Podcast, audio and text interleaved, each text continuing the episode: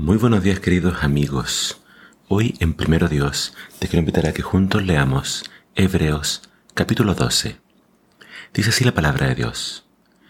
Por eso también nosotros que estamos rodeados de tantos testigos, dejemos a un lado lo que nos estorba, en especial el pecado que nos molesta, y corramos con paciencia la carrera que tenemos por delante.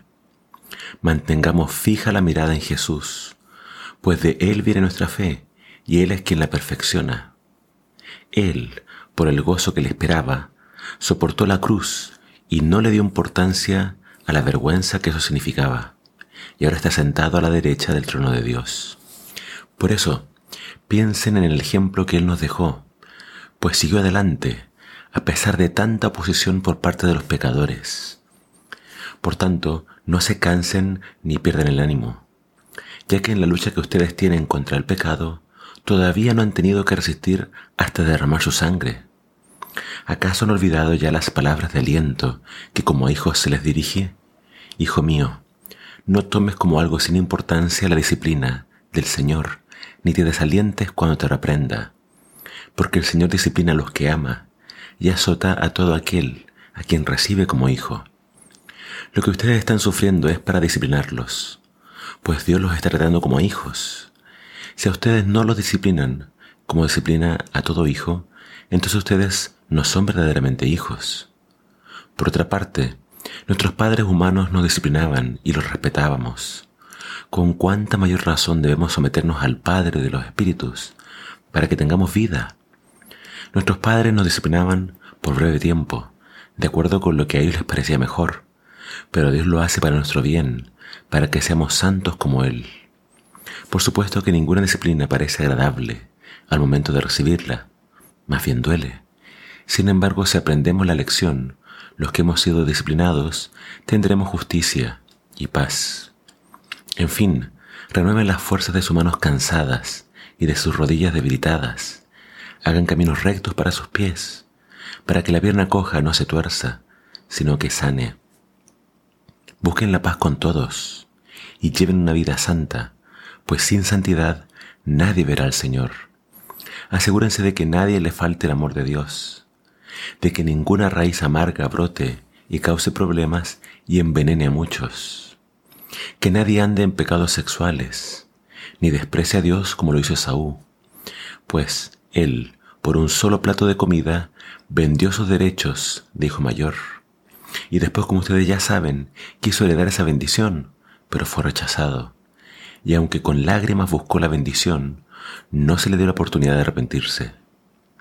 Ustedes no se acercaron a una montaña que se podía tocar y que ardía en fuego, donde había oscuridad, tinieblas y tormenta, ni oyeron el sonido de trompeta ni la voz que cuando hablaba, los que la oyeron rogaron que no se les hablara más, porque no podían soportar la orden que decía, deben apedrear o matar con lanzas a todo aquel que toque la montaña, aunque sea un animal. Tan terrible era lo que vieron que Moisés dijo, estoy temblando de miedo. Ustedes por el contrario se han acercado al monte Sión, a la Jerusalén celestial, la ciudad del Dios viviente. Se han acercado a la reunión de millares de ángeles, a la iglesia de los primogénitos inscritos en el cielo. Se han acercado a Dios, el juez de todos, a los espíritus de los justos que han llegado a la perfección. Se han acercado a Jesús, el mediador del nuevo pacto, y a la sangre rociada, que habla con más fuerza que la sangre de Abel. Tengan cuidado de no rechazar al que habla, pues si no escaparon aquellos que rechazaron al que les llamaba la atención en la tierra, mucho menos escaparemos nosotros si le damos la espalda al que nos llama la atención desde el cielo. En aquella ocasión, su voz hizo temblar la tierra, pero ahora ha prometido, una vez más haré que tiemble no solo la tierra, sino también el cielo. Cuando dice una vez más, se entiende a que se entiende que quitará las cosas creadas, las que se pueden mover, para que permanezca lo que no se puede alterar. Así que nosotros que estamos recibiendo un reino que no se puede alterar, seamos agradecidos. Y porque estamos agradecidos, adoremos a Dios como a Él le gusta, con honra y reverencia. Porque nuestro Dios es un fuego consumidor. En el capítulo de hoy vemos esta exhortación final del autor a permanecer fieles, a correr esta carrera con paciencia, con perseverancia, mirando a Jesús. En la carrera muchas veces uno se puede distraer, como Pedro que miraba las olas y se comenzó a hundir. O a veces podemos quizás en vez de mirar a Jesús, mirar a otros. Y lamentablemente los seres humanos todos fallan. Todos en algún momento nos pueden decepcionar. El autor nos invita, pone los ojos en Jesús. Míralo a Él, considéralo a Él. Él corrió su carrera, Él fue hasta la cruz. Él sufrió tanta oposición, tantas burlas, y aún así siguió adelante. Mira únicamente a Jesús y corre tu carrera con paciencia, despójate del pecado y sigue adelante. Dice el autor, probablemente le toque sufrir, pero considéralo como una disciplina de parte de Dios. Dios al que ama, disciplina. Y la disciplina tiene que tener su objeto, tiene que tener su, su razón, es decir, perfeccionarnos. El dolor tiene que ayudarnos a reflexionar, quizás estoy haciendo algo mal. El Señor nos ayuda a arrepentirnos de todo y a seguirle de todo corazón. Y nos da un par de ejemplos.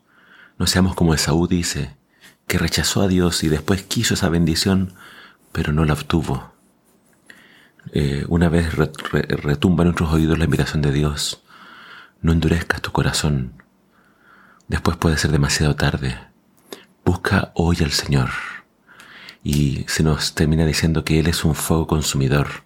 Usa este ejemplo del Sinaí, el monte que se puso a arder en fuego. Y como todo el pueblo tuvo miedo. Si el pueblo tuvo miedo en el pasado, hoy nos estamos acercando a Dios en los cielos. Sigamos a Dios con reverencia. Tengamos santidad en nosotros y paz con todos, porque sin ello no veremos al Señor. Que Dios te ayude a perseverar hasta el final hasta su pronto regreso. Que el Señor te bendiga.